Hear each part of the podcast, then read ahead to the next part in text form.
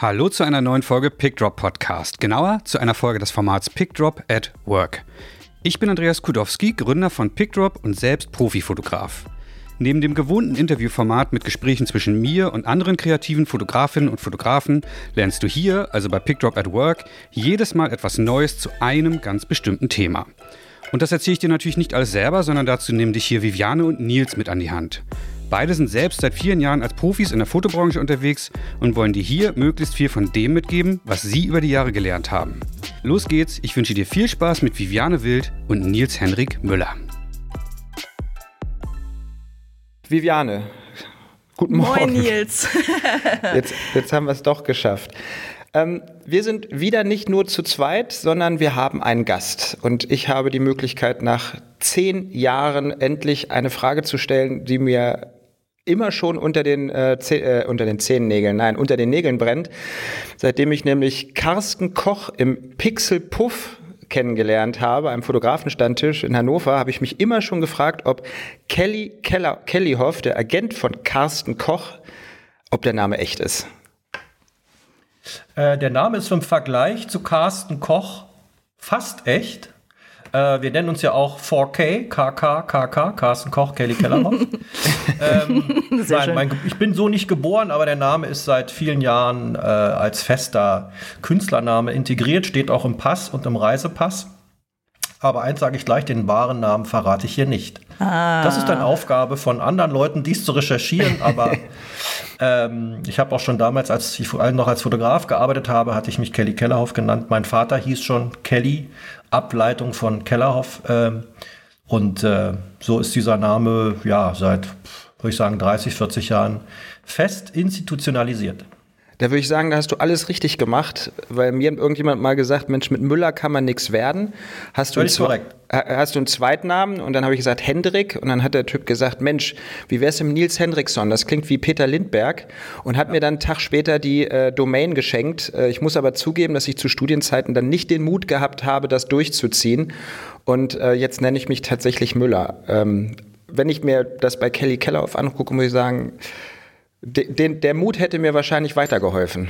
Nee, ist auch wirklich, äh, ist, ist sicherlich einprägsamer ähm, und ist äh, bestimmt für jeden Fotografen nicht verkehrt, darüber nachzudenken, sofern man jetzt so einen klassischen Namen hat wie Sabine Krause oder Peter Lehmann. Oder Nils Müller, äh, ja. Ja. Ja, also erstmal her herzlich willkommen zum Podcast Kelly und äh, für alle, die Schönen jetzt äh, Kelly Kellerhoff unter dem Namen noch nicht so wirklich ein Begriff ist. Kelly ist ähm, Fotorepräsentant in Berlin. Ähm, 2002 hat er das im Endeffekt, also seine äh, Kelly Kellerhoff AG gegründet für Fotografen. Wenn ich mich recht entsinne, war 2009 die Gründung der Kelly Kelly Film, Film TV. Äh, genau, ich dachte, du sagst jetzt Kelly Family, das war aber das früher, glaube ich. rausgerutscht. Ja. Nein, nein. Genau. Ähm, genau. Und ja, im Grunde genommen äh, habe ich gesehen, du hast jetzt elf Fotografen, Fotografinnen auf deiner Seite, die du ja. vertrittst. Und ähm, ja, im Grunde genommen habe ich gesehen, ist es Werbeprojekte, Mercedes-Benz zum Beispiel, Deutsche Bank, Allianz. Ich habe auch gesehen, für Ministerien gab es zum Beispiel sowas wie äh, die AIDS-Hilfe Berlin ähm, Terre de Femme, also alles äh, großartige, große Namen für die du arbeitest oder wo deine Fotografen, die Fotografen hauptsächlich ne? Also, arbeiten. oder wir genau. arbeiten für genau. Ja. Ähm, eine ganz interessante Frage für mich und Nils war im Grunde genommen, ähm, ich sag mal so, ich bin ja auch schon ein bisschen länger dabei und Nils auch und wir haben zahlreiche Fotorepräsentanten kommen und gehen sehen. Und du bist ja wirklich ein, ich sag wenn man es so sagen darf, ein Urgestein. Also ich kenne dich ja noch Instanz oder in der eine deutschen Instanz. Repräsentantenwelt. Ja. Und da ist einfach mal die Frage an dich, wie hast du überlebt, diese ganzen Auf und Abs und was ist so ein bisschen dein Geheimnis dahinter? Naja, ich habe mich äh, erst mal selbstständig gemacht äh, im Jahr 2002, das, kurz, das war kurz nach 2001, 9-11, da war der Markt komplett am Boden. Da haben alle um mich herum ge gesagt, bist du denn wahnsinnig, dich jetzt selbstständig zu machen in diesen Wahnsinnszeiten? Äh, ähm, die Welt ist am, am, am Rande einer Riesenkrise. Und dann habe ich immer gesagt, naja, ich hatte so ein wunderbares Zitat von Rockefeller im Kopf, der sich 1929 selbstständig gemacht hat im, im Jahr des großen Börsencrashs. Und der sagte mal, Wissen Sie, ich hatte überhaupt keine Zeit, äh, um Zeitung zu lesen. Ich habe so viel gearbeitet, ich wusste gar nicht, dass Krise ist. Und ich glaube, wenn wir uns alle darauf immer einlassen, was uns äh, von außen äh, durch die Medien äh, ins Hirn gespült wird und, äh, und man sagt, oh Gott, da ist eine Krise und da ist schwierig, dann hat man selbst eine Krise. Ich glaube, man muss auch Krisen überwinden können, man muss äh, seinen Weg gehen, man muss ein klares Ziel haben. Und man muss vor allen Dingen nicht aufhören zu arbeiten. Das ist so ein, ähm, so ein Thema, was äh, hier immer ganz vorne steht, dass wir versuchen, ähm, so eine kontinuierliche, systematische Arbeit abzuliefern. Äh, wie die sicherlich aussieht, das werden wir gleich noch erörtern, aber ich, du hast recht, es haben in der Zeit sehr viele klassische Repräsentanzen, auch große Repräsentanzen äh, zugemacht, auch pleite gemacht, teilweise mit äh, wahnsinnigen Verlusten. Und wir haben uns hier durch alle Hoch und Tiefs haben wir uns durchgearbeitet. Aber wenn du sagst, hoch und tiefs durchgearbeitet, heißt das, du hast ja auch so ein bisschen gesagt, dieses immer wieder arbeiten oder auch dieses, mhm. äh, ja, zu gucken, wo ist die Basis? Also da ist für mich die Frage, es gibt ja immer auch so bestimmte Trends in der Fotografie. Ist denn das etwas, was du dann außer Acht lässt oder wo du sagst, der Erfolg liegt eigentlich eher darin zu gucken, was habe ich oder folgst du diesen Trends oder weil ich frage mich immer, ja, Arbeit ist eine Geschichte, aber sie muss ja auch vorhanden sein und man muss ja dann auch ein Gespür für die richtigen Leute haben, um diese Arbeit überhaupt ähm, bewerkstelligen zu können.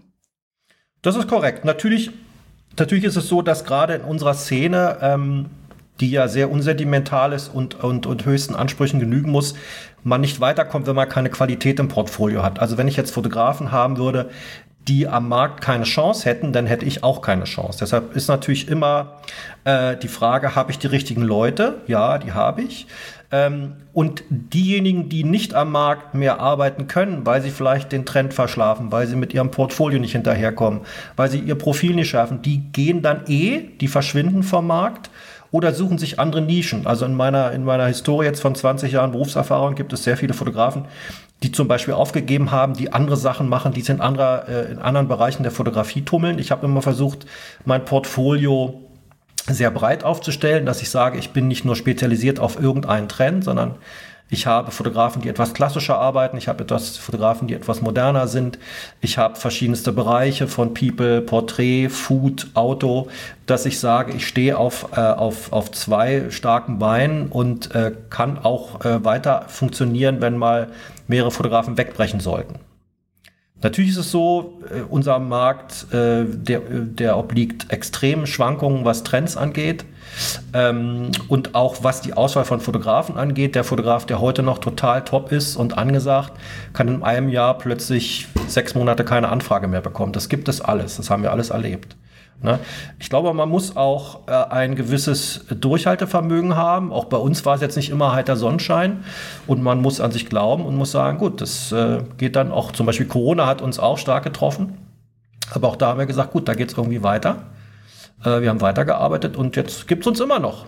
Also meine Frage, die ich da habe, oder die sich mir genau mit dem, was du sagst, gerade stellt, ist, äh, ja, Branche ist bewegt sich, bewegt sich viel, ist schnell, gerade in der Werbung, da geht es um Bildsprachen, da geht es um Trends, das ist genauso wie bei einem Auto. Wenn die einmal hinten irgendwie plötzlich eine silberne Zierleiste haben, haben zwei Jahre später plötzlich die anderen die auch.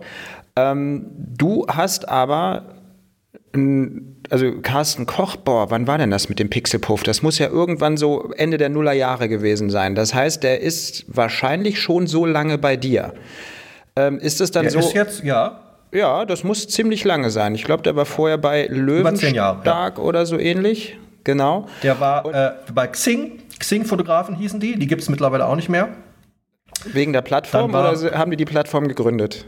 Nein, die, die hießen vorher, die hießen Xing. Dann hat Xing den Namen abgekauft. Dann hießen die, ich weiß gar nicht mehr, wie sie dann hießen. Ähm, dann haben die aufgegeben, ich weiß nicht warum. Die hatten sehr gute Leute. Dann war Carsten kurz bei Marlene Olsen in Hamburg und dann kam er zu mir. Genau, aber was ich, was ich spannend finde, ist die Frage, ähm, wenn jemand mit dir über zehn Jahre zusammenarbeitet und der Markt sich relativ mhm. schnell immer verändert, ähm, verändert ihr euch gemeinsam mit dem Markt oder versucht ihr Veränderungen zu finden, die für den Markt spannend sind oder ist das auch irgendwo ein Stück weit ein Glücksspiel? Weil es ist ja so ein bisschen wie Musik. Ja klar, es muss, es muss natürlich vom Fotografen auch eine gewisse Bereitschaft sein, sich mit diesem Markt auseinanderzusetzen. Das heißt, wenn ich jetzt, sagen wir mal, immer nur äh, äh, wunderbare Models am Strand in grünen Badeanzügen fotografiere und der Trend geht aber dahin, dass die plötzlich rote Badeanzüge brauchen, ich aber sage, ich finde grün aber schöner, dann wird man irgendwann als Fotograf äh, keine Jobs mehr bekommen.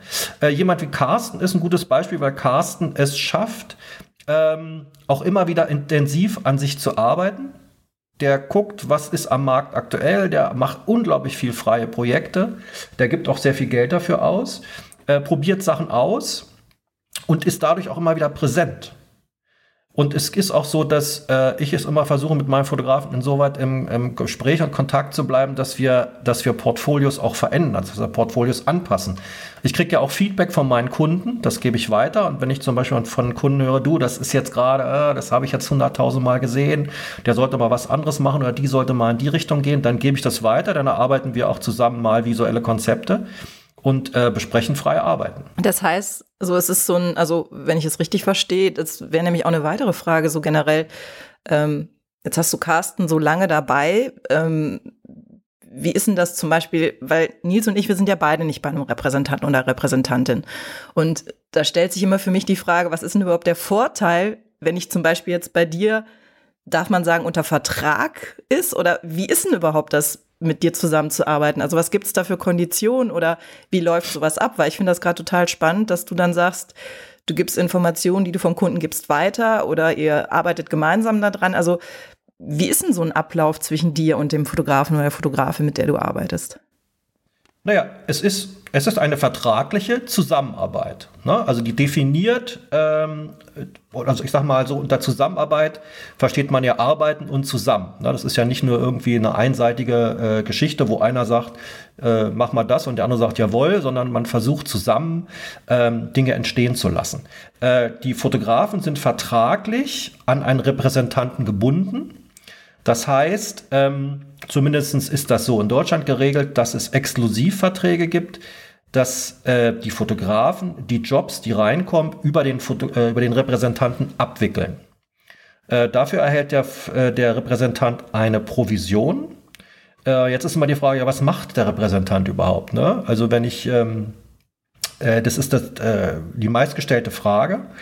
Ähm, wir sind im Grunde genommen das Backoffice, wir sind das Management eines Fotografen. Ein Fotograf soll sich auf seine Arbeit konzentrieren und ein Fotograf, zumindest wenn er gut arbeitet, ist auch gar nicht imstande, die administrativen ähm, Dinge, die rund um so einen Fotojob passieren, ähm, noch zu bewerkstelligen. Ich habe jetzt gerade mal ein Projekt gehabt für einen Autokunden. Da hatte ich dann ähm, bis zur Beauftragung irgendwann mal gesagt, jetzt guckst du mal, wie viele Mails wir geschrieben haben und es waren 377. Und es waren, ich glaube, 25 Kostenvoranschlagsvarianten. Das heißt, der Fotograf Carsten Koch, gutes Beispiel, ist gerade drei Tage lang in der Heide, irgendwo in der Pampa, hat nicht mal Internetanschluss tagsüber. Der könnte in so einem Fall überhaupt nicht reagieren, wenn der Kunde sagt, du, ich brauche jetzt mal kurz einen anderen KV, wir müssen mal hier noch drei Modelle mehr kalkulieren, mach das mal schnell. Dann kommt Carsten noch nicht mal ans Telefon. Das heißt, wir machen die gesamte administrative Abwicklung, die Kalkulation, Rechnungsmahnwesen und natürlich die äh, Akquisition. Das heißt, wir stellen Kontakte zu Kunden her, wir machen Termine, wir kümmern uns um Social Media. Mittlerweile ist auch, ähm, was das Vertragswesen angeht, wir kriegen teilweise stapelweise Seiten von Verträgen, die, zu, äh, die auszuarbeiten sind, die zu kontrollieren sind, die in Absprache mit dem Kunden umgeändert werden müssen. Das heißt, ähm, das sind alles Arbeiten, die A, ein Fotograf nicht gerne macht und äh, die er meistens auch zeitlich überhaupt nicht abwickeln kann. Autofotografen sind manchmal Wochen, Monate lang irgendwo im Ausland, China, USA, Brasilien unterwegs, die können sich darum gar nicht kümmern. Das wickeln wir alles ab. Aber man könnte ja, also äh, ich sag mal, bei mir ist das ja so, ich mache ja viel von der Abwicklung und bin ja trotzdem ja. gebucht und ähm, ja. habe aber dafür meine Leute. Also ich sag's jetzt mal ganz einfach Assistent oder mit einem Producer, den ich von draußen reinhole oder diese ganze, also das, äh, also wo ich mich, wo ich mir dann frage, ja, aber man kannte das ja auslagen oder ich weiß nicht, wie ist das bei dir, Nils? Also also ich habe das Gefühl, dass das mit dem Repräsentanten halt auch maximal genreabhängig ist, weil wenn du jetzt sagst 370 Mails, äh, selbst wenn es 100 mhm. sind, sind das, das relativ viel für einen Job.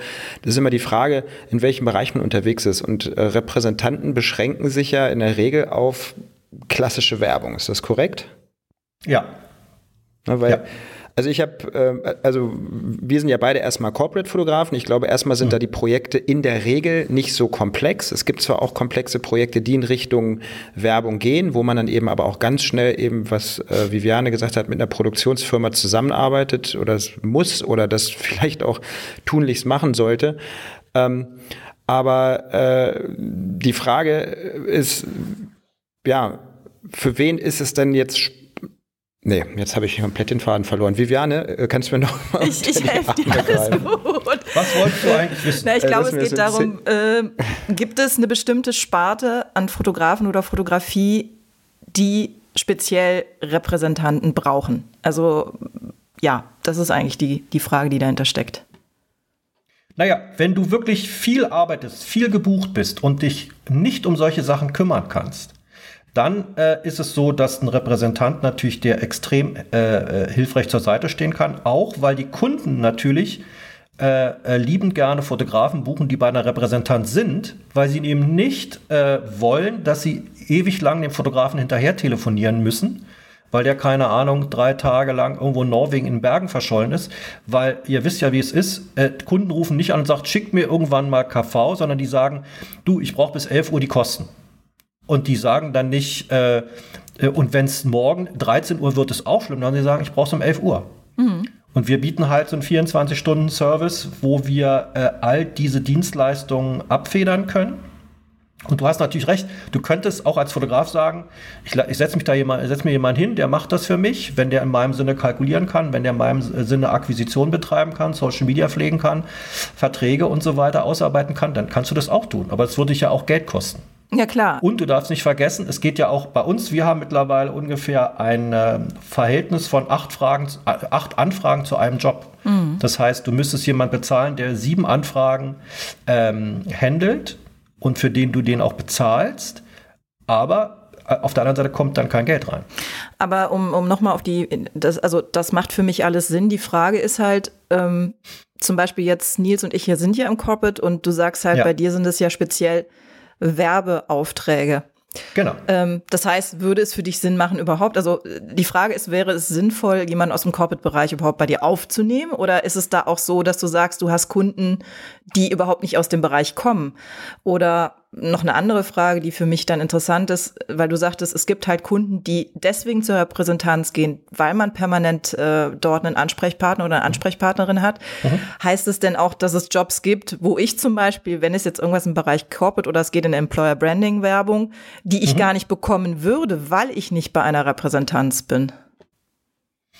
Also es ist ja so, dass äh, auch große Corporate-Firmen alle bei Werbeagenturen sind. Ne? Also wenn ich jetzt die großen DAX-Unternehmen mir angucke, die haben ja alle Werbeagenturen. Wir, hatten, wir hatten auch schon Corporate-Fotografen und wir haben auch ähm, äh, Marktanalysen gemacht. Wir machen da so viele Fotografen, dass wir sagen, okay, sagt uns eure Wunschkunden, wo seid ihr beheimatet, dann recherchieren wir, wo die in welchen Agenturen zu Hause sind. Und bei den Corporate-Fotografen war es auch so, dass die dann bei den klassischen Werbeagenturen gelistet sind. Es kommen aber extrem wenig Anfragen über Corporate. Bei Corporate ist es meistens so, dass Aufträge direkt vergeben werden. Da gibt es dann in irgendeiner Werbeabteilung jemand, der dann äh, euch zum Beispiel beauftragt. Das geht wenig über Agenturen meiner Erfahrung nach.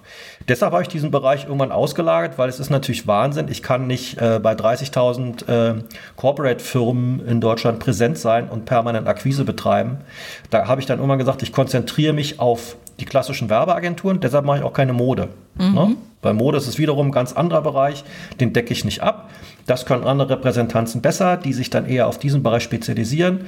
Ich habe irgendwann mal gesagt, ich bleibe bei der klassischen äh, Kommunikationsszene und da fühle ich mich dann auch zu Hause. Mhm. Ja, macht also Sinn. Ich glaube, also, Corp Corporate äh, oder viele andere Bereiche in diesem B2B-Bereich mhm. sind eben auch insofern äh, äh, spannend oder spannend oder für dich wahrscheinlich nicht interessant, weil erstens äh, bewegen sich die Tagessätze, äh, also die Tagessätze sind vielleicht noch ähnlich, aber die Buyouts sind äh, zum Teil werden anders gehandhabt.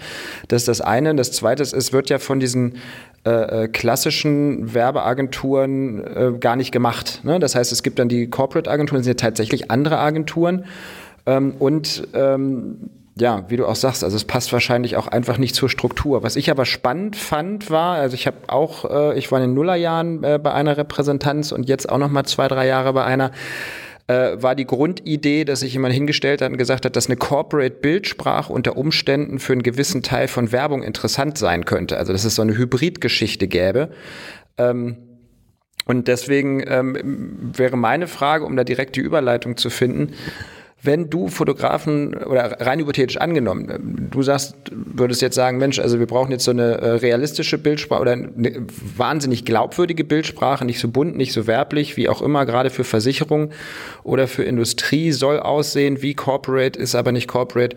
Wäre das der Moment, wo du sagst, ich nehme Corporate-Fotograf und ziehe den mit in die Werbung? Weil Corporate beschreibt ja nur den Bereich, in dem ich gerade arbeite, aber mhm. nicht wie ich arbeite. Und wenn das, wie ich arbeite, genau zu dem passt, was in der Werbung Werbung gerade äh, gebraucht wird, dann wäre ich unter Umständen ja für einen Repräsentanten interessant. Das heißt, guckst du da auch permanent nach Fotografen, die für dich interessant sein könnten, wenn der Markt sich verändert? Ja, sicher. Also wir gucken immer, äh, was gerade am Markt passiert, was interessant ist, was von der Bildsprache äh, passt. Und du hast natürlich recht, letztendlich geht es nicht um Corporate als Kunde, sondern es geht um Bildsprache, die der Fotograf liefert. Und ist diese Bildsprache adaptierbar auf einen klassischen Werbekunden wie Nivea oder BMW? Die Frage ist immer, ähm, es gibt, es gibt ja zwei Seiten. Es gibt eine, eine, eine, eine Bildsprache, ein Portfolio eines Fotografen und es gibt am anderen Ende jemanden, der diesen Fotografen bucht.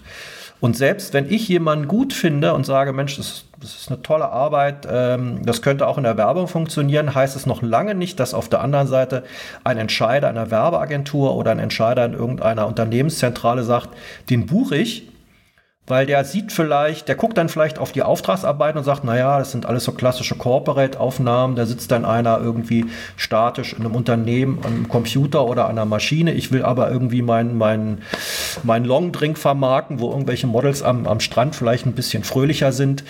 Dann ähm, dann passt das manchmal nicht. Ich mache es auch oftmals so, dass äh, wenn, ich, wenn ich Fotografen habe, wo ich mir nicht ganz sicher bin, dass ich die einem sogenannten Pre-Test unterziehe. Das heißt, ich gehe mit dem Portfolio los, habe so bestimmte Leute in Werbeagenturen, die ich sehr lange kenne, die ich gut kenne, äh, und die mir auch ein offenes Feedback geben und mache sozusagen äh, so eine Art Mini-Marktforschung, sage, guckt euch das mal an. Könnt ihr euch vorstellen, dass man den oder die platzieren kann? Und dann ist es oftmals so gewesen, dass, ähm, dass äh, mir diese Leute sagten, du, tolle Fotos, aber für uns ist das wie Bilderbuch schauen. Das gucken wir uns gerne an, das finden wir super, aber da gibt es keine, ich nenne das mal Gebrauchskompatibilität. Ne? Das finden wir super, aber es passt nicht. Unsere Kunden, für unsere Kundenstruktur oder insgesamt für die Kunden in der Werbung ist das, keine Ahnung, zu künstlerisch, zu statisch, zu bunt, zu farblos, was auch immer. Und dann sage ich, okay, es ist natürlich dann äh, für mich umso schwieriger, so jemanden am Markt zu implementieren, als wenn ich jemanden habe, der, wo man sagen, schon auf dieser Welle mitschwimmt und von dem ich weiß, dass das, ähm, dass das kommerziell funktioniert. Also das es ist extrem schwierig, auch heute, also es wird immer schwieriger, jemanden am Markt zu platzieren, der noch nicht, wo man sagen, einen gewissen Namen oder, oder eine Wirkung am Markt erzielt hat. Das ist extrem schwierig. Einen Fuß in die Tür zu kriegen, ist, ist sehr, sehr schwer geworden. Das wäre nämlich jetzt auch meine Frage gewesen. Also wie, wie findest du denn Fotografen oder Fotografinnen, die, die da passen? Das heißt, wie du schon sagst, du machst eine Marktanalyse oder, oder wie findest du die überhaupt? Ist das zum Beispiel, ich meine, es gibt jetzt die Go-See-Update, ist ja so ein Thema, wo man, wobei da darfst du ja als Fotograf gar nicht hin. Das ist ja eigentlich eher für die Agenturen. Ähm, das ist ja eher eine Repräsentanten- eine Repräsentant und Produktionsfirmen genau. und äh, Postproduktionsfirmenveranstaltung. Genau. Ne? Also, also, gehst du zum Beispiel, ich sage jetzt mal ganz blöd, Instagram durch oder, oder wie, genau, ich, also, ja, wie machst du das? Naja, erstmal bewerben sich jeden Tag, glaube ich, fünf Leute. Ne? Das kommt, Ach, das ist das Erste. Dann, das ist ja. spannend. Genau. Also es bewerben sich sehr viele Leute. Ähm, dann gucke ich permanent, dann gucke ich zum Beispiel auch, äh, wenn ein Fotograf oder eine Fotografin bei einer Repräsentanz aufhört, na, ist das irgendwo, also, weil es gibt unter den Repräsentanten auch so einen Ehrenkodex, dass man niemand abwirbt. Das machen wir nicht. Und wenn jemand aufhört bei irgendeiner Repräsentanz, dann gucke ich schon mal, passt das zu mir, äh, spreche den oder diejenige an. Ähm, und viele Fotografen, wie gesagt, bewerben sich auch so oder rufen an. Das ist, äh, das ist ein permanenter Prozess. Ja? Also jedes Jahr gibt es immer so zwei bis drei Abgänge und Neuzugänge. Vom, vom Grundprinzip, da, da, kommen wir, glaube ich, auf eine spannende äh, Schnittmenge von zwei Themen. Und zwar habe ich jetzt auch ähm, den Ansatz von vorhin wieder gefunden. Äh, das Sehr Grundding gut. von einer Agentur, habe ich jetzt das Gefühl, mit dem, wie du dir das, äh, wie du das gerade erzählst oder erzählt hast, ist ja das, was man für Schulen gerne hätte, sondern es geht nicht darum, dass man irgendwelchen Leuten Nachhilfe in irgendwelchen Bereichen gibt, die sie eh nicht können, sondern dass man die Talente fördert, äh, anstatt die Defizite zu bespielen. Sprich, du übernimmst alles, wo ein Fotograf keine Zeit zu hat, wo er keinen Bock zu hat, wie auch immer, man kann sich auf das Fotografieren ähm, konzentrieren. Ähm, das ist natürlich spannend für viele, weil gerade diese ganzen Themen, wir haben ja es bei uns generell, da geht's, äh, Silke Güldner ist immer häufig ein Thema, es geht häufig um Sichtbarkeit, es geht um die Frage, wie kommt man überhaupt an Kunden? Ähm, du spielst natürlich mit deiner Truppe, wie die anderen Repräsentanten in der Regel in der Bundesliga. Äh, gibt ja auch eine zweite Liga, eine dritte Liga, Regionalliga, Kla Kreisklasse. Und vom Grundprinzip ist ja das, was wir machen, dieser ganze Solo-Selbstständigkeitskrempel ist ja wie bei einer großen Firma auch. Man muss alle Bereiche bespielen. Wenn irgendein Bereich nicht funktioniert, wird es schwierig. Deswegen gibt es viele Fotografen, die sagen, oh, Mensch, Agent wäre super, äh, dann muss ich mich um den ganzen Mist nicht mehr kümmern. Und äh, die Frage wäre jetzt, ähm, wenn, also du, du hast ja schon gesagt, es bewerben sich fünf, selbst wenn es nur zwei am Tag wären, wären das viel. Ähm, kannst könnte, wäre es theoretisch möglich, dass man jemanden hätte, der den allen hilft, obwohl es kein Repräsentant in der ersten Liga ist? Also ähm, ja und nein. Also natürlich kann man jedem Fotografen helfen, genau wie Silke, Silke Güldner das tut, indem sie die Fotografen berät, individuell berät. Äh, wie ist das Portfolio angelegt? Was müsste man vielleicht rausschmeißen? Wo, in welche Richtung müsste man mehr tun? Das heißt aber immer noch nicht, dass das ein kommerzieller Erfolg wird. Also auch bei mir ist es so, ähm, ich stelle mich jetzt nicht hin und sage, alle Fotografen, die bei mir waren oder bei mir sind, ähm, sind kommerziell wahnsinnig erfolgreich. Es gibt Fotografen, die funktionieren sehr gut, es gibt Fotografen, die funktionieren okay und bei manchen gibt es Probleme. Das ist, ähm, das ist immer der Fall. Natürlich kann man jedem Fotografen helfen, aber die Frage ist natürlich am Ende des Tages, äh, was hat das äh, auf dem Konto nachher für, Aus, für Auswirkungen? Ne? Kann ich einen Fotografen, der vielleicht total künstlerisch arbeitet, kann ich dem irgendwie helfen, dass er mehr in der Werbung äh, arbeitet? Kann ich den auch also es gibt auch sehr viele Fotografen, die beratungsresistent sind. Ne? Die sagen, nee, mache ich nicht, habe ich keinen Bock zu, was soll der Quatsch? Ich mache das weiter, was ich immer mache. Äh, dann wird es schwierig. Ne? Also die Retter sind wir nicht. Für jeden. Das heißt, ich kann nicht, also ich dachte ja immer so, oder der Traum, oh, großartig, wenn ich bei einem Repräsentanten unter Vertrag wäre, dann muss ich nichts mehr machen, dann kann ich mich vollends auf die Fotografie konzentrieren. Social Media hast du eben gesagt, übernehmt ihr. Also das fände ich ja ein Träumchen. Also wenn ich dann sozusagen mich wirklich nur noch auf die Fotografie konzentrieren könnte. Also, aber ich glaube, das ist ein Träumchen oder eine Utopie, die ich da gerade anspreche. Oder das ist eine totale Utopie. Ja. Natürlich muss man weiterarbeiten. Ne? Es gibt zum Beispiel Fotografen im Ausland, in Paris, da, äh, da hast du zum Beispiel in deinem Vertrag Konventionalstrafen, wenn du nicht sechs freie Arbeiten im Jahr ablieferst. Krass, ne? okay. Dann sagst du, okay, dann zahlst du uns erstmal 5000 Euro am Ende des Jahres, wenn du hier nicht ablieferst. Ne? Das, ist, das ist auch so, dass, ähm, dass es immer Probleme gibt. Ich, äh, ich, ich weiß, dass äh, es immer schwierig ist, wenn man von Fotografen Material anfordert oder einfordert oder sich äh, zusammen Gedanken macht um freie Projekte, bis die realisiert werden, können manchmal Jahre vergehen.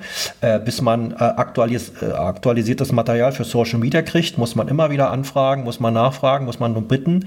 Ähm, das ist für Fotografen, glaube ich, grundsätzlich ein schwieriges Thema, ähm, für sich selbst etwas zu tun, dass man am Markt präsenter ist. Und das sind die einfachsten Sachen wie, ich brauche mal euer Foto in 3000 Pixel Breite. Das ist für manche extrem schwierig. Also das kann ich dir nicht abnehmen. Also ist für dich, und das, das, das finde ich jetzt, glaube ich, eine ganz, ganz spannende Konklusion dessen, was du sagst. Ähm, also es sind für dich eigentlich, äh, unabhängig von der Bildsprache und der Gestaltungshöhe, auch nur die Fotografen und Fotografinnen interessant, die eigentlich von ihrer äh, Grundarbeitshaltung, ihrer Motivation, ihrer Herangehensweise auch äh, im Markt so schon ganz gut funktionieren würden äh, und dann auf nächstes Level gehen. Das heißt, irgendjemand, der dann sagt, oh genau. Mensch, jetzt habe ich einen Repräsentant, dann habe ich geschafft. Ähm, also ich habe auch einige Fotografen kennengelernt, die dann bei einer Repräsentanz waren und dann zum Teil auch sehr enttäuscht waren. Ähm, also ganz unterschiedliche. Bei manchen ist es einfach mit der, mit der Repräsentanz nicht geklappt, aber bei anderen Fotografen war es dann zum Teil, sind das auch Leute gewesen, die auch sonst mit freien Arbeiten eher gegeizt haben, wo ich mir gedacht habe, na, da wird die Repräsentanz aber keinen Spaß dran haben. Und äh, das heißt, du brauchst eigentlich Menschen, die genauso arbeiten wie du in der Intensität. Genau. Nur, dass ihr euch dann die Arbeit aufteilt. Du machst das, was dir, was genau, du gut kannst, und die machen ich brauche Zulieferer. Ne? Ich, ich, kann auch nur agieren, wenn ich Material bekomme. Ne? Wenn jetzt ein Fotograf, äh, was ich äh, mich durch Auftragsarbeiten von früh bis spät mit, mit, mit Arbeiten zuschüttet, kann ich nach außen gehen und sagen, guck, das hat dieser Fotograf gemacht. Trotzdem verlange ich immer freie Arbeiten, weil ich glaube, ähm, dass, äh, und man muss ja auch aus der Sicht der Entscheider denken, der Artdirektoren, der Kreativdirektoren, der Artbuyer. Was wollen sie sehen? Die wollen nicht nur sehen, dass irgendwie ähm, wunderbare Werbebildchen entstehen, die wollen auch äh, wissen, wie tickt der Fotograf, wenn er frei denkt. Was setzt der mir um, wenn er wirklich mal ein bisschen Handlungsspielraum hat?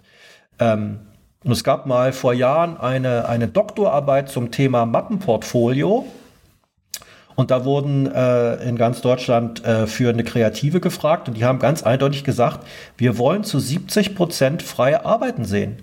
Den Werbequatsch, den sehen wir sowieso von morgens bis abends. Und natürlich muss uns ein Fotograf, egal ob der jetzt ein Auto fotografiert, ob der jetzt äh, ein paar Models äh, äh, irgendwo am Strand fotografiert, natürlich muss der mir das toll umsetzen, aber ich will ja wissen, was zeichnet den aus. Ich muss erkennen, was kann der. Und das sehe ich nur, wenn ich wirklich die, die Bildsprache verstehe, nämlich sehe, was, was passiert, wenn er frei arbeitet. Also ist das sozusagen auch für dich so eine Grundvoraussetzung? Oder du hast eben gesagt, äh, in, in Paris oder in Frankreich gibt es die krassen Verträge, wo gesagt hat, pro mhm. Jahr fünf äh, freie Arbeiten. Ist das bei dir auch so, dass du sowas im Vertrag verankert hast, dass Nein. du sagst, äh, Nein. aber es ist schon etwas, also es hört sich für mich an, es ist ja ein, schon ein Teil der dazu beiträgt, dass du am Ende erfolgreicher bist auf dem Markt als Fotograf oder Fotograf. Ja, natürlich, aber ich, äh, also erstmal weiß ich nicht, ob solche Verträge in Deutschland gelten, ja, ob die funktionieren würden. Ähm, dann ist es so, und das zeigt auch eigentlich ähm, äh, meine Bilanz, dass die Fotografen, die in der Hinsicht arbeiten, indem sie an sich arbeiten, indem sie sich auch vielleicht alle paar Jahre mal neu erfinden. Carsten Koch ist ein wunderbares Beispiel dafür, weil der ist, seitdem ich ihn kenne, ist der wirklich von morgens bis abends nur mit Thema Fotografie beschäftigt und wenn er mal zwei Stunden frei hat, dann macht er sich Gedanken, was er frei produzieren kann. Und solche Fotografen haben dann auch langfristig Erfolg. Wobei diejenigen, die sich zurücklehnen und sagen, ach naja, ich habe jetzt keine Lust, mir fällt nichts ein, die werden Probleme haben, früher oder später. Mhm. Also ist das eigentlich so ein kleines Geheimnis, würde ich sagen. Weil wir es ist gar kein Geheimnis. Es ist so ein Grundsatz im Marketing. Mhm. Es, gibt, es, gibt den wunderbaren Satz, selbst wenn alles so äh, toll läuft, wie man sich äh, immer vorgestellt hat, wird der Punkt kommen, an dem es nicht mehr so läuft. Mhm. Und dann zu agieren, wird zu spät sein. Ja, klar. Ja. Das heißt, versuche ich allen Leuten immer klar zu machen, macht, agiert, ackert, äh, egal was ihr macht, äh, sprecht euch mit mir ab, lasst uns Ideen entwickeln, produziert frei. Ähm, und ich glaube, das ist gerade ein Zeichen von Social Media immer wichtiger geworden, dass man einfach permanent äh, die Leute da draußen beschallt. Ich meine, ich bin in einer Zeit Fotograf gewesen, da, äh, da bin ich mit einer Mappe rumgegangen und hatte am nächsten Tag drei Aufträge. Und dann hat man mal eine Postkarte rumgeschickt und dann hat das Telefon geklingelt. Mhm. Das ist heute ja nicht mehr der Fall. Mhm. Ne? Das funktioniert ja? gar nicht, ja. Äh, das ist die, die, die, die Mechanismen und die Mechaniken, die, die funktionieren eben nicht, nicht mehr wie vor 20 oder 30 Jahren. Äh, und deshalb muss man umso mehr als Fotograf immer wieder präsent sein. Was mich noch interessieren würde, also so generell so die Konditionen, weil wie ist denn das? Du hast ja gesagt, wenn du jemanden unter Vertrag hast, dann gibt es ja eine Provision für dich. Genau. Geht das denn auf den Tagessatz des Fotografen on top oder ist es so, dass wenn ich jetzt bei dir unter Vertrag wäre, meinen Tagessatz habe und ich müsste dann, ich vermute mal 25 Prozent sind es oder weiß nicht. Oder, genau, der äh, genau. Äh, Fotograf kriegt für äh, Aufträge 25 Prozent aller aller Honorare des Fotografen, ganz egal was das ist, ob das jetzt ein Casting-Honorar ist, Bildbearbeitung, Reisetag, Vorbereitung, äh, Fototag natürlich. sind es 25 Prozent. Das ist eine sogenannte Innenprovision. Das heißt, sie kommt für den Kunden nicht sichtbar irgendwo draufgeschlagen, sondern der Fotograf zahlt das praktisch an den Repräsentanten. Es gibt nur eine Regel für Altkunden. Altkunden sind die Kunden, die zwölf Monate vor Vertragsunterzeichnung mit dem Fotografen bereits gearbeitet haben. Die gelten als Altkunden, die werden in den ersten zwölf Monaten mit 15 Prozent provisioniert. Mhm. Danach auch zu 25 Prozent. Das heißt, diese 15 oder 25 Prozent gehen sozusagen von meiner Summe X ab oder die genau. packe ich on top drauf? Die, naja, das gibt also, ein Honorar, ja. über das unterhält man sich mhm. und dieses, Fotograf, dieses Honorar wird nach außen kommuniziert, mhm. wird abgerechnet und dann kriegt praktisch der Fotograf davon mhm. 25 Prozent ab. Okay, okay, spannend.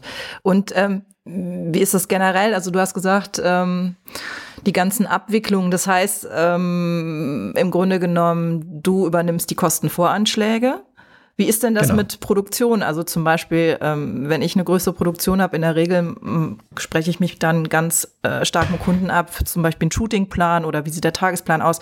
Machst du so etwas auch? Also ist es das auch, das machst du nicht. Das Produktion machen wir, machen wir, machen wir auch schon mal, aber äh, machen wir höchst selten und ist dann auch äh, außerhalb der klassischen Honorarvereinbarung und wird dann wie ein klassischer Produktioner auch abgerechnet. Hm.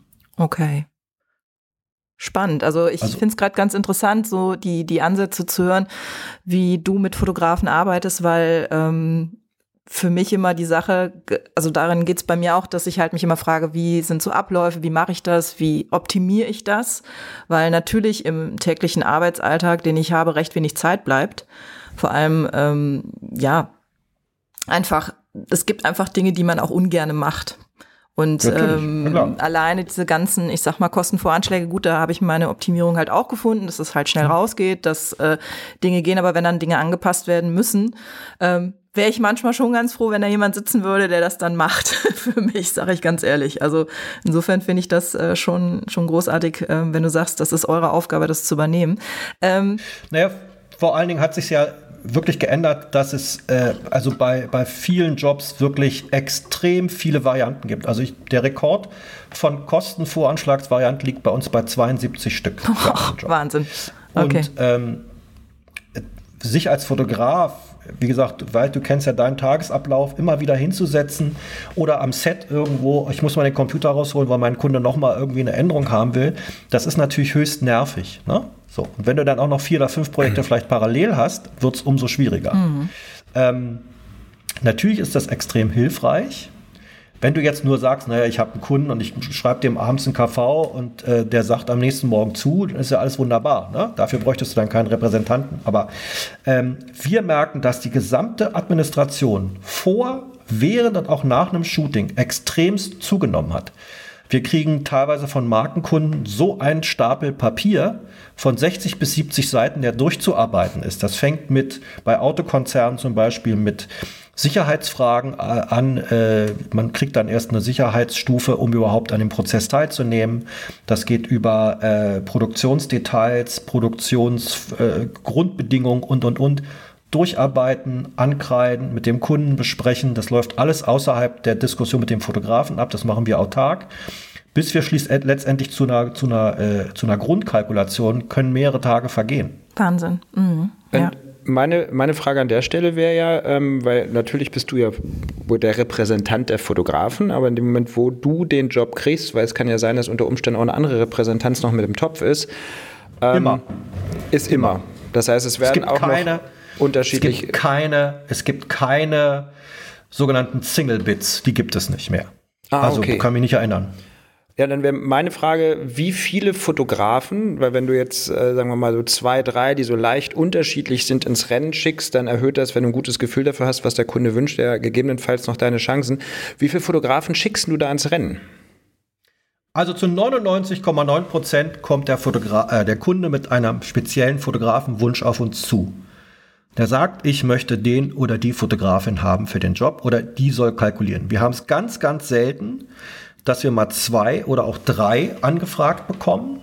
Und noch viel seltener ist es, dass der Kunde fragt, kannst du jemand vorschlagen? Wenn ich jemand vorschlage, mache ich das meistens so, dass ich ihm mehrere Fotografen zur Auswahl schicke und sage, das wären meine Ideen. Guckt doch bitte, was in eure Bildsprache passt. Dazu kommt, dass es bei mir so ist, dass eigentlich keiner den anderen Fotografen bei uns vom Stil her kannibalisiert. Es gibt andere Repräsentanten, da sind 40 Fotografen und wenn du dir die ersten 10 durchgeguckt hast, weißt du nicht mehr, äh, wer waren jetzt der erste oder der zweite, weil es alles ungefähr gleich aussieht. Das versuche ich zu verhindern, indem ich Fotografen aussuche, die sich immer unterscheiden, weil ich das Gespür habe, glaube ich, dass ähm, das schwierig wird, wenn man sich im Stil zu sehr ähnelt dann gibt es Diskussionen, wieso hat der oder die jetzt den Job gekriegt, hätte ich doch haben können, der macht das gleiche wie ich. Bei uns ist das äh, vom Stil sehr unterschiedlich. Deshalb fragen wirklich die meisten Kunden immer gezielt äh, Leute an und ich muss keinen vorschlagen. Okay, weil ich kannte es von, ähm, wo ich selber mitgepitcht habe, dass ähm, das im Grunde genommen eine Anfrage war. Da war ich mit im Rennen und mit einer Repräsentanz, die sozusagen zwei äh, Fotografen aus ihrer eigenen Repräsentanz mit an Bord genommen haben, wo ich dachte, ja. wow, also das ist zwar gut für die Repräsentanz, weil ähm, drei auf einen Pitch, äh, die Wahrscheinlichkeit, dass die Repräsentanz den Job bekommt, ist relativ hoch, aber es tut mir halt leid für die beiden Fotografen, weil am Ende ist es im Endeffekt die Konkurrenz 2 zu 1. Wo ich dachte, wow, das ist, finde ich halt schwierig. Also insofern ähm, finde ich es gut, wenn du sagst, ja, in der Regel ist es einer oder eine, die ich da rausschicke.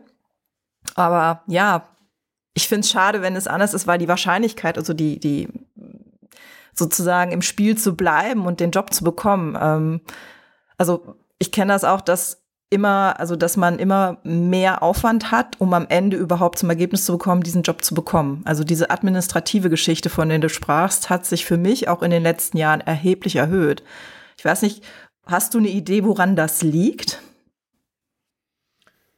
Äh, das hat äh, vielerlei Gründe. Ähm, bei den großen Kunden ist es so, dass äh, mehr und mehr das Controlling eingreift in diese Prozesse und das Controlling darauf bedacht ist, möglichst günstig einzukaufen. Ich kenne noch Zeiten, da hat man ein Angebot abgeschickt und eine Stunde später hieß es, ja, machen wir. So, fertig. Jetzt muss man erst äh, das Controlling dazu befragen. Äh, 15 Leute müssen eine Unterschrift geben. Es wird diskutiert. Es wird bis auf äh, 3,50 Euro verhandelt.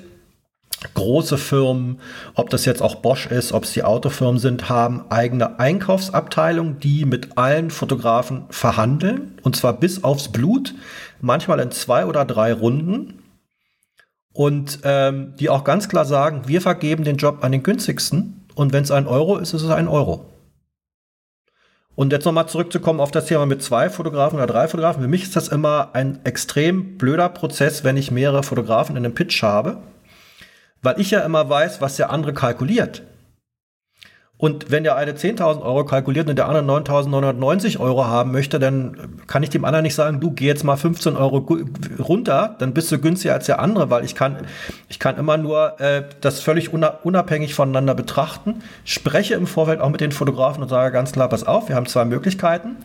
Entweder wir machen hier eine offene, für alle Seiten transparente Kostenkalkulation, geben den gleichen Preis ab, oder wir machen das völlig unabhängig voneinander äh, der Partner, der, der Fotograf A weiß nicht, was Fotograf B kalkuliert und ich gebe es dann ab und vielleicht haben wir Glück und der günstigere bekommt's. Aber das Spannende ist, was du gerade gesagt hast, der Fotograf kalkuliert.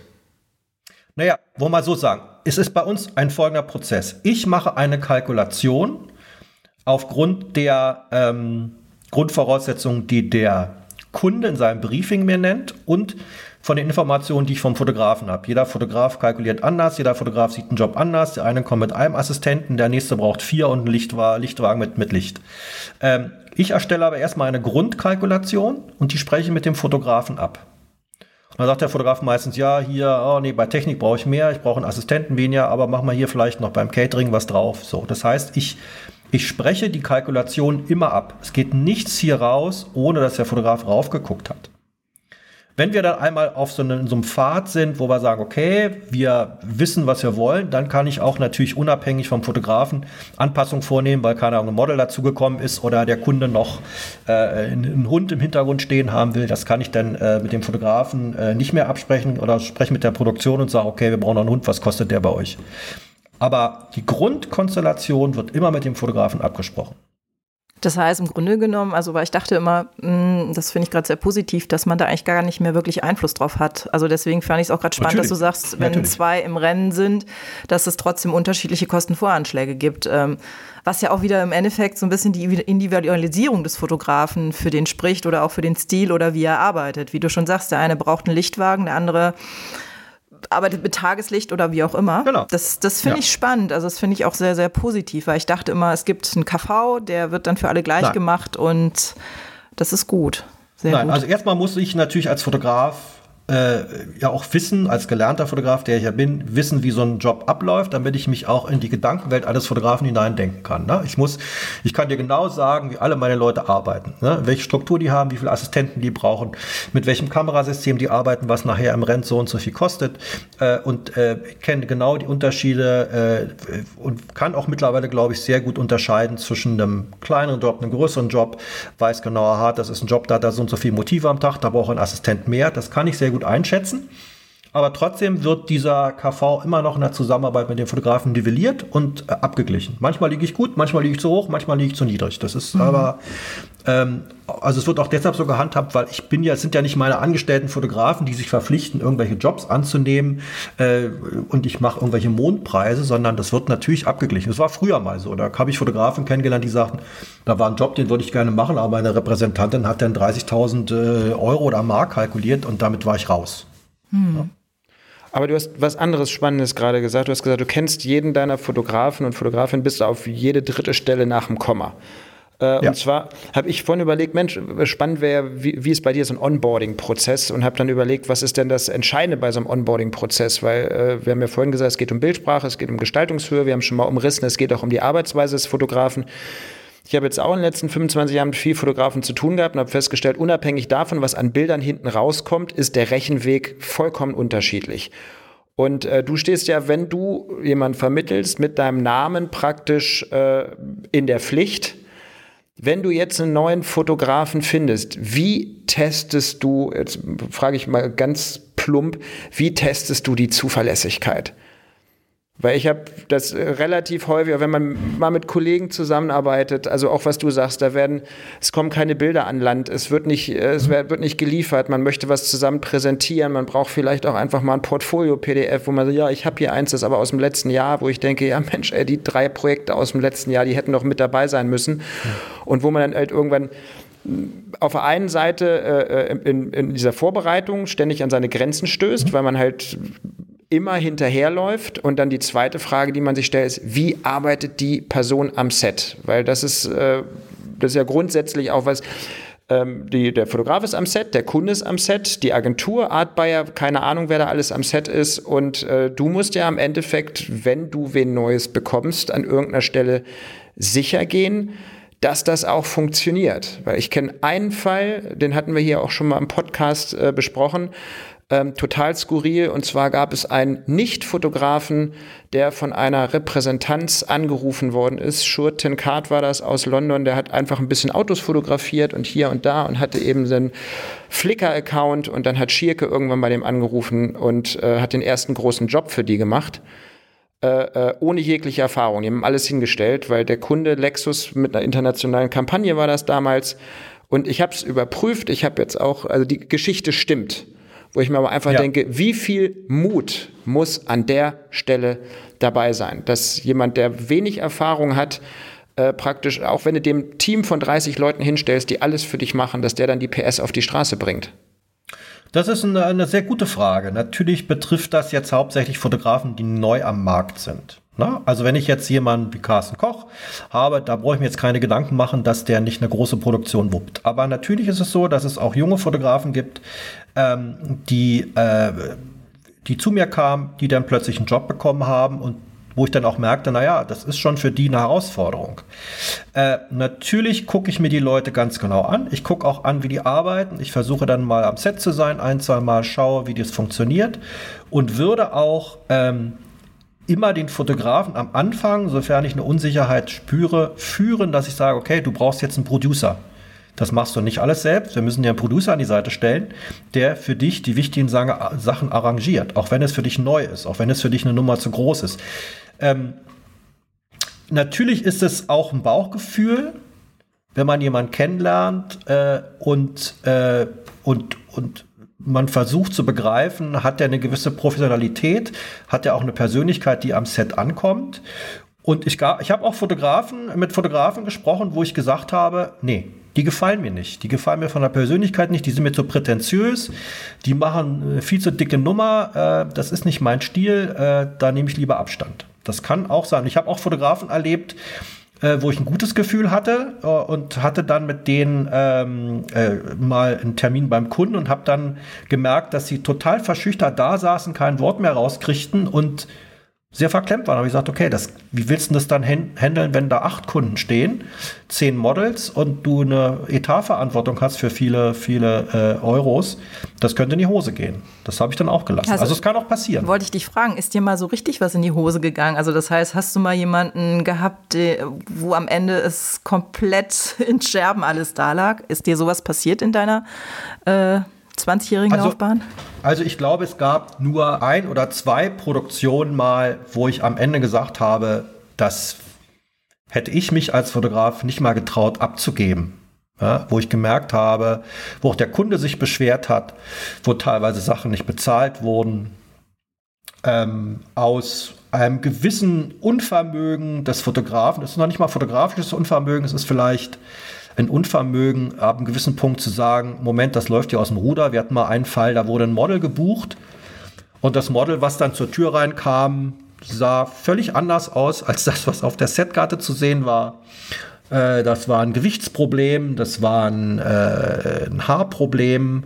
Äh, dann hat die Stylistin komische Sachen besorgt. Dann wurden äh, Sachen vergessen zu besorgen, die der Kunde unbedingt wollte. Und dann hätte man ab einem gewissen Punkt sagen müssen, Leute, stopp, hier hat was nicht funktioniert, wir müssen hier mal kurz abbrechen, wir müssen das wiederholen, wir müssen morgen nochmal daran, wir brauchen ein anderes Model. Aber der Fotograf hat es durchgezogen, es sah fürchterlich aus, war grausam. Der Kunde hat es nicht abgenommen, hat auch nicht alles bezahlt. Und ähm, dann hat man sich auch von dem Fotografen getrennt. Mhm. Ja, wo ich gesagt habe, du musst, das geht eigentlich nicht. Da muss man einfach so professionell sagen, sagen, tut mir leid, Leute, das Casting ist nach hinten losgegangen, ich stoppe hier, wir machen es lieber nochmal neu. Also Professionalität heißt in dem Moment nicht nur irgendwie zu sagen, ich kann das alles, sondern eben vor allen Dingen auch zu wissen, was nicht geht. Genau. Also auch den, den Mut zu haben, dem Kunden gegenüber zu sagen, tut mir leid, Leute, das ist hier irgendwie ein bisschen aus dem Ruder gelaufen, ist mein Fehler. Ich besorge ein neues Model, ich besorge irgendwie alles das, was ihr wolltet, habe ich vergessen, habe ich versäumt, machen wir morgen neu. Oder wenn ihr nicht wollt, kriegt er von mir auch keine Rechnung. Das gehört dazu. Was mich jetzt nochmal interessieren würde, weil du sagst, ähm, das ist ja schon, finde ich, großartig zu sagen, hey, in den Jahren, die du jetzt als Repräsentant arbeitest, hattest du nur einen so einen Fall. Ähm, was zeichnet denn eigentlich einen guten Repräsentanten aus? Also wenn ich jetzt zum Beispiel sage, ich suche jemanden, woran erkenne ich, dass der oder die Repräsentanz wirklich gut ist? Ähm, und gibt es da irgendwie ja, bestimmte Sachen, die man beachten kann oder beachten sollte? Oder gibt es sowas wie eine Repräsentantenvereinigung, sowas wie äh, ja eine Gewerkschaft oder irgendwie sowas, wo man auch sehen kann, hey, die sind da irgendwie gelistet oder daran erkenne ich das? Es gibt, es gab lange Zeit eine Repräsentantenvereinigung, die nannte sich RFI. Jetzt gibt es einen Verband, der heißt BIP. Das ist ein Verband, äh, wo auch Produktionsfirmen, Posthäuser und Fotorepräsentanzen vereinigt sind. Ich glaube aber, dass man diese Frage nicht beantworten kann, ob es gute Repräsentanzen gibt. Äh, ich glaube, es ist immer äh, die Frage, gibt es für Fotograf XY einen Repräsentanten, der passt, wo man gut zusammenarbeitet und wo auch die Zusammenarbeit äh, nachher äh, Erfolg hat, für beide Seiten Erfolg hat. Ich habe ich habe viele Fotografen, die von großen Repräsentanzen gekommen sind und da, mit, mit, die es schon viel länger gibt als mich, einen guten Namen haben und die nicht zufrieden waren äh, und die dann zu mir kamen und zufriedener waren. Und es gibt auch Fotografen, die bei mir waren, die nicht zufrieden sind. Also deshalb ist das für mich jetzt, ich würde mich auch jetzt nicht als guten Repräsentanten hinstellen. Es scheint bei einigen Leuten zu funktionieren, bei anderen nicht. Deshalb glaube ich, kann man diese Fragen nicht beantworten. Es gibt vielleicht gestandene Repräsentanzen, es gibt seriöse Repräsentanzen. Es gab auch viele Jahre Repräsentanzen, wo man immer wieder gehört hat, na, die zahlen ihre Rechnung nicht, die zahlen ihre Fotografen nicht, die hinterschlagen Geld, die arbeiten unseriös, die rechnen komische Sachen ab. Äh, hat man Sachen gehört, wie da ja, hat ein Kunde, weiß ich, ein Porträtshooting gehabt und hatte dann in einer Styling-Abrechnung irgendwie 20 Paar Schuhe. Das war dann auch komisch, ne? Sowas gibt's ja auch. Mhm. Aber ich glaube, das ist immer dann eine, eine, ist von individuellen Erfolg gekrönt. Okay, also es ist im Grunde genommen wie eine gute Freundschaft oder eine gute Beziehung, äh, jemanden ja. da zu finden. Ja.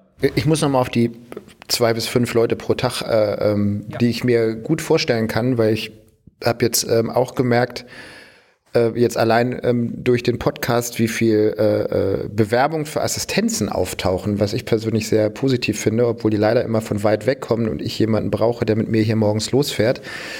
Ähm, wenn sich jemand bei dir vorstellt, äh, also ich, bei mir ist es ganz einfach, ich mhm. kann meinen Leuten sagen, passt mal auf, ich finde das super, wenn ihr auf Instagram irgendwie mal kurz schreibt, aber schreibt mir doch einfach mal, wie wär's denn mal mit einer vernünftigen Mail, ne? mit so ein bisschen persönlicher ja. Ansprache, darf auch gerne ein Portfolio dabei sein oder sonst irgendwie eine Motivation, warum ihr das wollt, weil irgendwie eine SMS schicken kann jeder, das ist für mich keine Motivation, ob die SMS jetzt bei Insta kommt oder sonst was nicht, ist mir dann auch Wurst. Ähm, meine Frage ist, wenn jemand jetzt sagt, okay, Kelly Kellerhoff, äh, boah, habe ich eigentlich Bock drauf. Äh, ich habe mir das angeguckt. Äh, ich habe was, was ein bisschen anders ist als die Fotografen, die er gerade hat, weil ich will ja keinen doppeln. Das soll sich nicht kannibalisieren. Das heißt, ich habe mich grundsätzlich schon mal mit dir auseinandergesetzt. Was würdest du dem sonst noch raten, wenn er sich bei dir vorstellt, wie er das aufbaut, äh, wie er das macht oder anders gefragt, wie macht man es richtig? Naja, ich finde es immer ganz schön, wenn jemand mal vorher anruft, ne, anstatt um nur eine Mail zu schicken. Hallo, ich heiße sowieso, das ist meine Arbeit, wollen wir zusammenarbeiten? Ähm, äh, sich kurz vorstellt, fragt, was ich gerne hätte, ob es ein PDF sein kann oder ein Link zur Website, Instagram, was auch immer.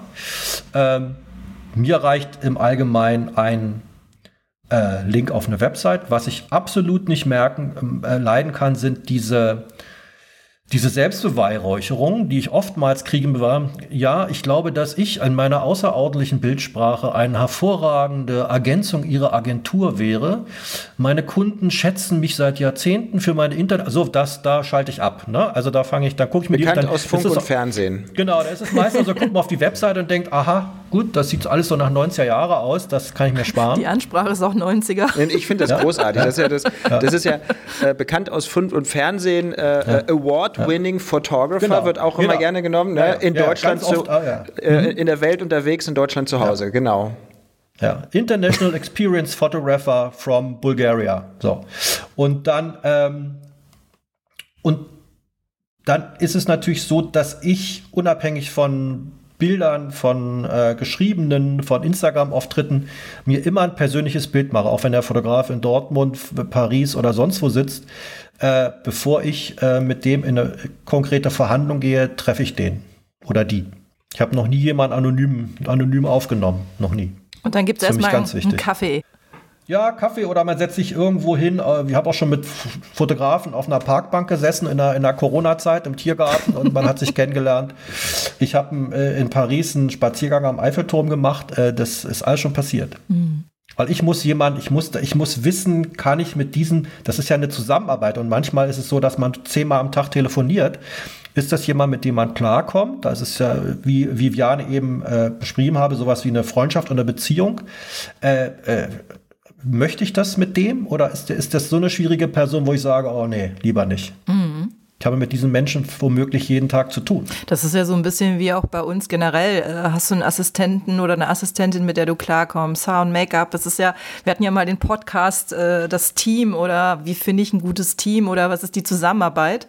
Und ich glaube, das ist wie in allen Bereichen, das ist auch das, was du gerade beschreibst, dieses ja, es muss einfach passen. Und ähm, es gibt Assistenten, die sind vielleicht mega gut, aber die zu meiner Persönlichkeit nicht funktionieren oder wo wir sagen, boah, mit dem habe ich überhaupt keinen Bock, im Auto zehn Stunden zu sitzen oder mal einen Flug zu machen.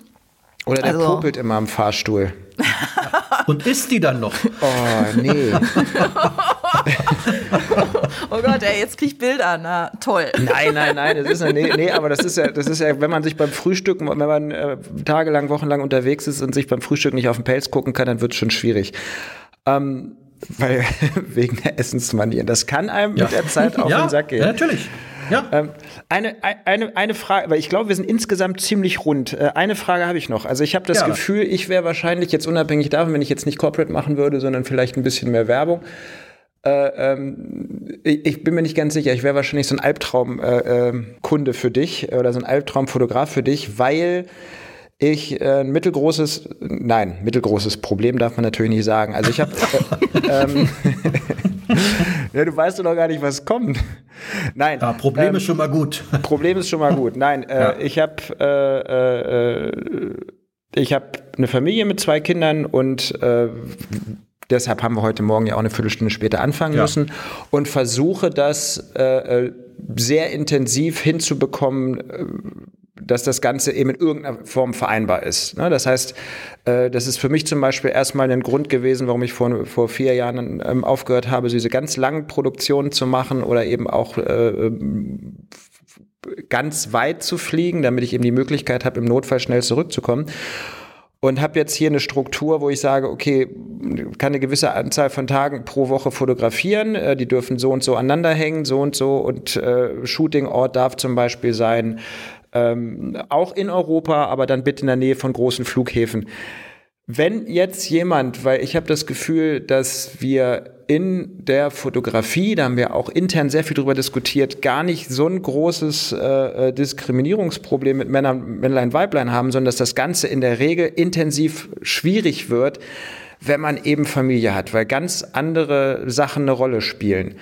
Ähm, wie ist das bei dir äh, mit, äh, wenn du Fotografen hast, mit der Vereinbarkeit? Weil wenn du männliche Fotografen hast, ja, dann ist dann die Frage klar, wenn die das wenn die sowas gleichberechtigt auffassen, wird es ja relativ schwierig. Ne? Aber eine komplett gleichberechtigte Beziehung, wenn da jemand dann zwei, drei Wochen nach Kapstadt fliegt oder nach Pusemucke oder nach Bilbao, dann wird es natürlich auch schon ein bisschen schwierig. Würdest du oder glaubst du, dass es in der klassischen Werbung, wenn man eine Familie hat und die Aufgabe auch ernst nimmt, als Fotograf schwierig ist?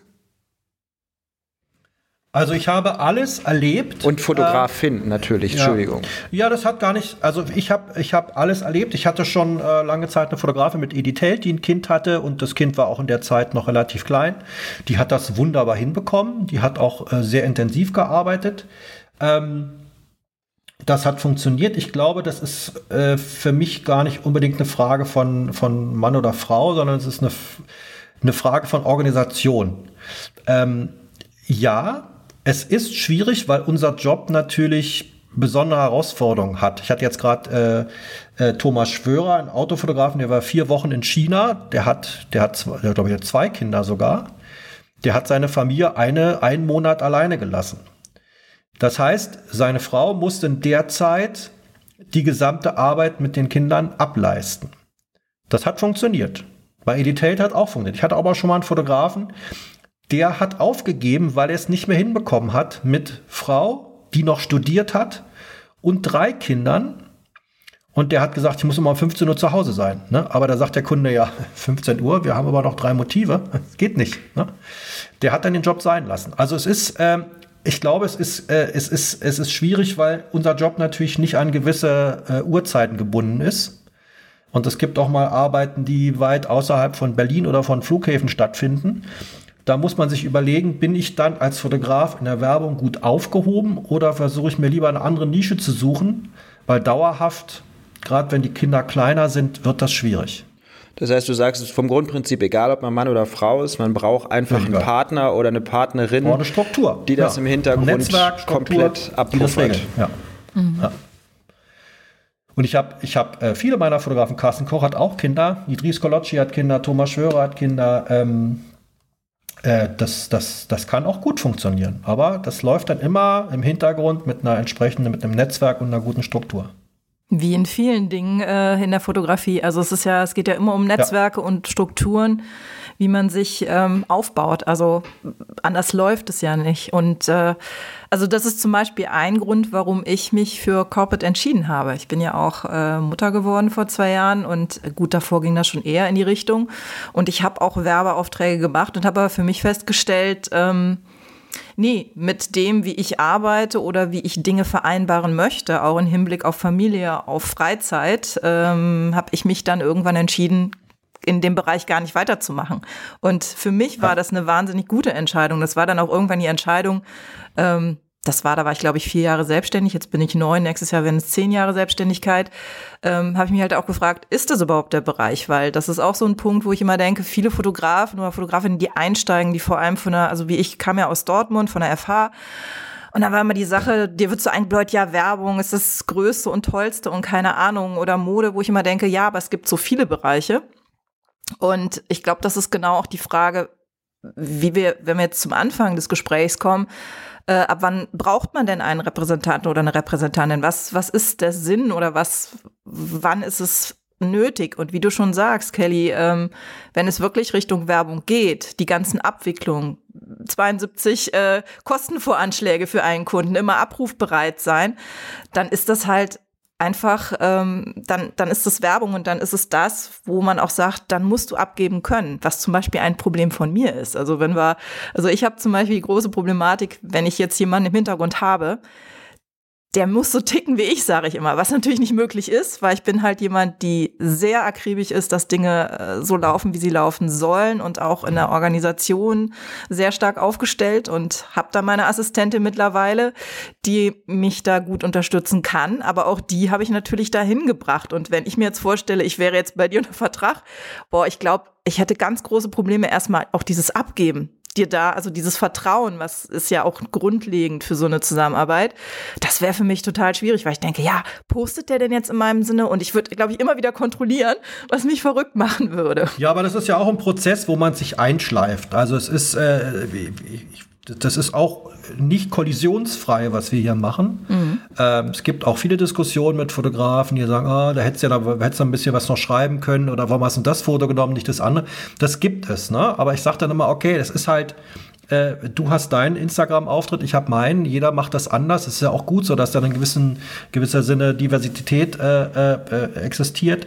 Ähm, und ich glaube, so eine Zusammenarbeit braucht auch immer einen Moment, bis sich das so ein bisschen eingruft. Ne? Das ist nicht immer so, dass das alles harmonisch von Anfang an läuft, aber man muss sich kennenlernen. Und man muss auch lernen, natürlich abzugeben und auch lernen zu delegieren. Das ist für Fotografen ganz schwer. Ich weiß, es sind alles Eigenbrötler und da haben alle, haben alle Fotografen alle Probleme Platzhirsche. mit. Alles, ja. Alles Alpha-Tier und Männchen. Alpha, ich bin auch so ein Alpha-Tier. Alpha-Weibchen. Alpha-Weibchen. Also, also, also fass, fassen wir zusammen. Ähm, Repräsentanz kann einem viel helfen. Äh, nur wenn man, sie, wenn man sie hat, hat man es aber noch nicht komplett geschafft. Nein. Der Hassel geht Nein. weiter. Werbefotograf zu sein ist ungefähr so wie Fußballprofi. Die Spiele finden statt und wenn die Nationalmannschaft anruft, dann braucht man, dann sagt man nicht ab oder kann schlecht absagen. Wenn man eine Familie hat, braucht man jemanden, der das abpuffert. Und ja. Und vor allen Dingen, wenn man in der Nationalmannschaft spielt, hört man nicht auf zu trainieren. Mhm. Ah, ja. siehste, siehste, siehste.